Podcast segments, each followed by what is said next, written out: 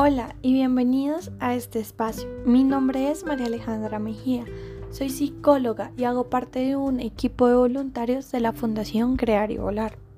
El día de hoy hablaremos sobre las emociones infantiles. Tocaremos primero el tema de qué es una emoción, cómo clasificar las emociones y por último tocaremos el tema de cómo ayudar a nuestro hijo a identificar las emociones. Lo primero que hay que hablar es qué es una emoción. Bueno, pues las emociones son respuestas complejas del organismo que debemos conocer y gestionar de manera apropiada. Es decir, que no hay emoción buena o mala, simplemente son respuestas de nuestro organismo, pero es un tema que quiero hablar un poco más adelante. Por ahora hablemos de cómo funcionan las emociones. Bueno, pues las emociones son activadas después de algún acontecimiento. Es decir, si sabemos que el día de mañana nuestro hijo ingresa al colegio, ese es el acontecimiento y la emoción que podemos eh, observar en nuestro hijo es el miedo o la alegría por ver de nuevo a sus compañeros o diferentes tipos de emociones que conllevan ese acontecimiento. Este ejemplo lo vamos a tener en cuenta para hablar eh, durante este episodio de las emociones. Tenemos eh, componentes de las emociones y este estos componentes los definimos en tres. Componentes psicofisiológicos, componentes comportamentales y componentes cognitivos. ¿Pero qué significa esto? Bueno, esto significa que es la manera en cómo se representa la emoción en nosotros. Es decir, dentro de un componente psicofisiológico podemos encontrar una respuesta em, física del organismo, eh, como lo son en el ejemplo que planteábamos anteriormente, tal vez que nuestro hijo vomite por miedo o simplemente salte em, por alegría. Son estas respuestas físicas que podemos observar muy fácilmente frente a una emoción. A veces a nuestros hijos les da fiebre, les da dolor de cabeza una noche antes de entrar al colegio. Y uno dice, ¿por qué tan raro esto? Y simplemente es nuestro cuerpo em, interpretando aquella emoción. Pero, ¿cómo podemos hacer para intervenir en ocasiones estas respuestas físicas de nuestro organismo? Bueno, pues por medio de relajación, de respiración o de control físico corporal. Pongamos otro ejemplo rápido. Si nuestro hijo se encuentra haciendo pataleta porque no le compramos algún regalo y empieza a tener una respuesta física como golpear o tirar las cosas que están en un estante, pues lo adecuado no es acudir a la palmada que llamamos comúnmente, sino a este tipo de técnicas de relajación y respiración. Las técnicas de relajación son un poco más extensas, pero una técnica de respiración muy rápida es la técnica diafragmática, la técnica de respiración diafragmática. En este buscamos inflar nuestro diafragma para eh, controlar aquellas emociones de nuestro sistema. Y esto lo hacemos por medio de, de una respiración profunda. Es muy sencillo y nos podemos demorar entre 1 a 3 minutos. Buscamos em, hacer esa respiración profunda que todos conocemos pero sin em, levantar o mover nuestra parte superior del cuerpo. Es decir, sin mover nuestros hombros ni aumentar el tamaño de nuestro pecho, sino lo que vamos a aumentar es nuestro estómago. Y de esta manera, pues cuando exhalemos el aire, nuestro estómago se va a reducir. Para más información sobre esta técnica, pues la pueden encontrar fácilmente en internet, en videos de YouTube les explican muy bien cómo hacer esta técnica y también pueden buscar técnicas de relajación como meditar, pero como les mencionaba anteriormente, estas técnicas son un poco más largas. Bueno, ahora hablemos de nuestro segundo componente de la emoción. Este eh, recibe el nombre de componente comportamental. En este hablamos de una respuesta de lenguaje no verbal. Entonces volvamos al ejemplo del el primer día de escuela de nuestro hijo. Podemos observar lenguaje no verbal em, como alegría, como que se está moviendo de un lado al otro, Em, con mucho entusiasmo o lo podemos observar que tal vez está llorando porque no se quiere separar em, de nosotros, porque tal vez siente miedo de esta nueva rutina que va a adquirir. Y la intervención frente a este componente em, es un poco más ardua, porque acá hablamos de educar en habilidades sociales y en matizar aquellas, expresiones faciales. En el tercer componente hablamos eh, de lo cognitivo. Cuando hablamos de en el componente cognitivo, eh, hablamos de hacer conscientes esas emociones. Cuando hacemos consciente una emoción, estamos hablando inmediatamente en convertir aquella emoción en un sentimiento. Y en muchas ocasiones em, solemos distorsionar aquella conciencia sobre la emoción. Y esto necesita una técnica de reestructuración cognitiva o a veces en algunas ocasiones no somos conscientes de la emoción que estamos sintiendo, por ende no la podemos convertir en un sentimiento y de igual manera la técnica para mejorar aquella situación es la reestructuración cognitiva. Pero, ¿qué es la reestructuración cognitiva? Bueno, en psicología hablamos de reestructuración cognitiva como una técnica es una técnica que manejamos dentro del consultorio psicológico. Así que si ustedes están interesados en conocer más sobre esta técnica o quieren eh, o sienten que necesitan eh, abordar eh, este tema, pues nosotros dentro de la fundación contamos con asesoría psicológica. Esto pues por medio de nuestras redes sociales podrán contactarnos para poder recibir mayor información. Toda emoción conlleva alguna acción, como lo mencionábamos anteriormente.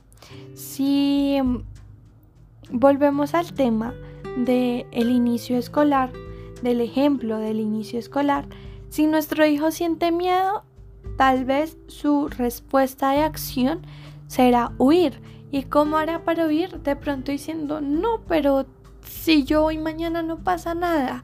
Y tal vez eh, evitando esa situación. Pero si nuestro hijo siente mucha alegría, como lo mencionábamos en el componente comportamental, pues veremos a nuestro hijo sonriente, alegre, saltando de un lado al, al otro.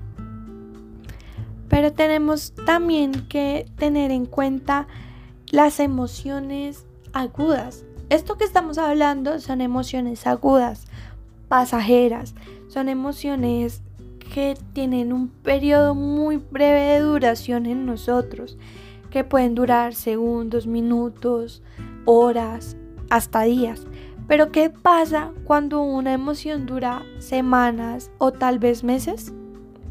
Bueno, pues acá ya hablamos de sentimientos, como lo mencionábamos anteriormente. Si nosotros tenemos una emoción em, de amor por alguna persona o por algún animal o objeto, eh, podemos hablar de que esa emoción de amor la convertimos en un sentimiento. Entonces retomemos el tema. La emoción consciente es igual a un sentimiento que se puede prolongar hasta toda la vida. Pero acá hace, hace parte la intervención voluntaria, es decir, podemos prolongar ese sentimiento o acortarlo de manera voluntaria, ¿verdad? Entonces, cuando alguien nos hace daño, cuando terminamos una relación o cuando simplemente nos alejamos de una persona, que son casos muy comunes en los niños, a veces se alejan de sus compañeros, de sus amigos y mm, sienten, em, tienen esos sentimientos, eh, son conscientes de aquella emoción, eh, pueden prolongarla o acortarla. De repente nos damos cuenta que nuestro hijo tiene nuevos amigos y ya no siente ese, esa sensación de tristeza por haber perdido los otros compañeros. Pero, ¿qué pasa cuando tenemos también emociones que se prolongan por mucho tiempo? Tal vez una emoción de tristeza cuando hablamos de emociones prolongadas, de mm, tristeza, hablamos de tal vez un trastorno emocional. Y acá también es muy importante acudir a un psicólogo. Las emociones nos generan bienestar y hay otras que no nos generan absolutamente nada de bienestar. Y ahí hablaremos de las emociones positivas y las emociones negativas, que era el tema que les que tocábamos al principio. En este momento me gustaría que se tomaran el tiempo, tal vez unos tres minutos, de pausar este audio y anotar, eh, hacer una lista en un papel o en algo que tengan a la mano sobre cuáles son las emociones que ustedes conocen. Y en tres minutos volvamos a reproducir este audio y hablaremos un poco más de qué fue eso que posiblemente anotaron. Bueno, espero que en este ejercicio les haya ido muy bien.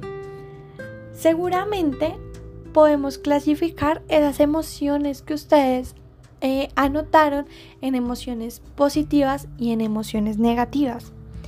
Pero, ¿qué significa esto? ¿Qué son las emociones negativas?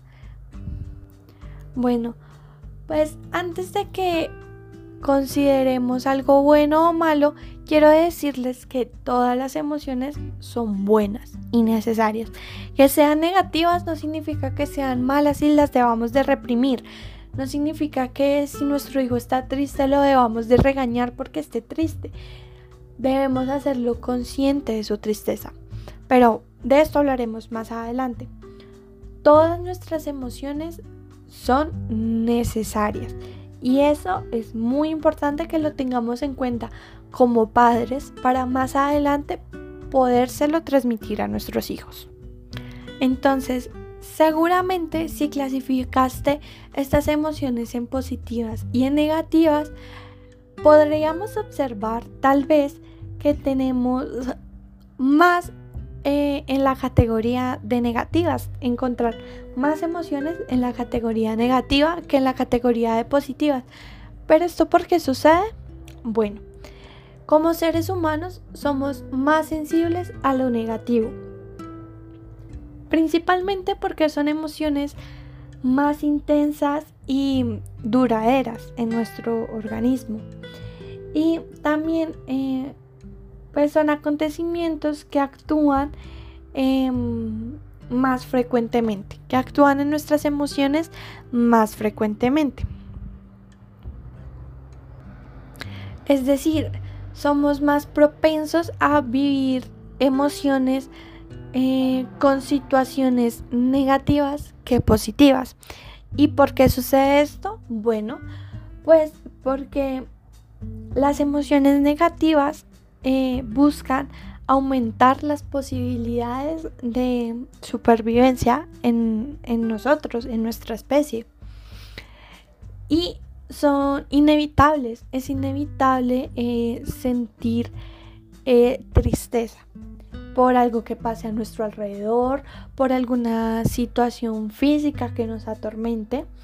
Em, es inevitable sentir aquellas emociones. En cambio, a las positivas. Nosotros no necesitamos emociones positivas para sobrevivir. No son necesarias. Mientras que una, emoción negativa eh, como el miedo nos da supervivencia. Una emoción positiva no nos da, no nos activa em, esa parte de nuestro cerebro de supervivencia. Las emociones positivas em, se buscan, se construyen. Em, si yo quiero estar feliz, lo construyo. Mientras que las emociones negativas, como lo mencionábamos anteriormente, son cosas inevitables. Simplemente llegan a nosotros y pasan. Sin embargo, la mayor parte del tiempo experimentamos emociones neutras, solo que no las hacemos conscientes y por eso no son tan notorias en nosotros. Ahora quiero tocar el tema de cómo ayudar a nuestros hijos a identificar estas emociones, porque a pesar de que a partir de los 10 meses los niños ya empiezan a identificar algunas emociones, nosotros como padres debemos hacerlos conscientes de estas para que puedan em, entablar eh, relaciones sanas durante su vida. Entonces, ya como padres sabemos toda la teoría sobre las emociones. Ahora vamos a buscar una manera clara, concreta, fácil, sencilla de explicársela a nuestros hijos, de decirles que son naturales, que las emociones, así sean buenas o sean malas, son necesarias para nosotros. Es necesario hablar con ejemplos a nuestros hijos, es necesario explicarles por medio de ejemplos que si yo estoy llorando es porque estoy triste, seguramente por algún acontecimiento en específico, que no es natural sentirme triste sin algún acontecimiento que nos haya sucedido. Y que si se sienten tristes y no encuentran una razón, es importante que nos, que nos lo informen a, a nosotros como padres para que nosotros podamos buscar ayuda profesional. Es importante también identificar aquellas expresiones faciales en nuestros hijos, decirlo claro, sencillo para ellos. Entonces, si vemos una persona llorando, decirle, está triste. Esa persona que viste llorando es porque está triste. Si ve una persona feliz, decirle, esa persona está feliz. O identificar aquellas expresiones en ellos, en nuestros hijos. Entonces, si nuestro hijo está saltando, preguntarle, ¿estás saltando? Es porque estás feliz. Cuéntame, ¿qué te hizo feliz el día de hoy? Otra manera de ayudar a nuestros hijos a identificar esas emociones es por medio del juego, la mímica, la imitación, esto que le gusta hacer tanto a los niños, imitar. Entonces, si a veces nosotros como padres decimos, ay, estoy triste y hacemos la mímica de llorar y nuestro hijo va y nos da un abrazo. Entonces empezar a interactuar con nuestros hijos de esta manera y empezar a conocer todas las emociones. Por medio de muchas películas donde podemos observar a nuestros personajes eh, en diferentes estados emocionales. Entonces hay una película muy bonita que se llama Intensamente, en donde muestran con personajes cada una de las emociones básicas. Entonces em, sería muy bueno eh, poder sentarnos a ver esta película con nuestros hijos y poder explicarle que el rojo es una emoción negativa, pero que, que es necesaria también sentirla, como lo muestra en la película, que sin la tristeza, em, pues no nos daríamos cuenta de, aquellas situaciones también que nos hacen felices. Otra manera de em, educar, ayudar a nuestros hijos en la identificación de las emociones es expresar con palabras. Ayudemos a nuestros hijos a expresar verbalmente esas emociones para que puedan salir, para que pueda hacer este ejercicio tan importante que llamamos dentro de la psicología la catarsis. Entonces, em, incentivarlo a hablar de las emociones que siente. Y recordar siempre como padres no recriminar, no juzgar eh, ninguna emoción que esté sintiendo nuestro hijo. Recordemos siempre, las emociones, absolutamente todas son necesarias y son importantes y todas nos van a enseñar algo bueno. Así que les agradecemos por haber escuchado todo este podcast y los invitamos a que sigan conectados em, por medio de esta plataforma donde hablaremos un poco más de la inteligencia emocional, de esas estrategias de cómo hablar con nuestros hijos de las emociones. Y más allá, hay mucho tema de que hablar frente a las emociones y en estos podcasts también hablamos de diferentes temas eh, con respecto a la mujer y con respecto a los niños. Así que los invitamos a escuchar muchos más de nuestros podcasts. Hasta luego.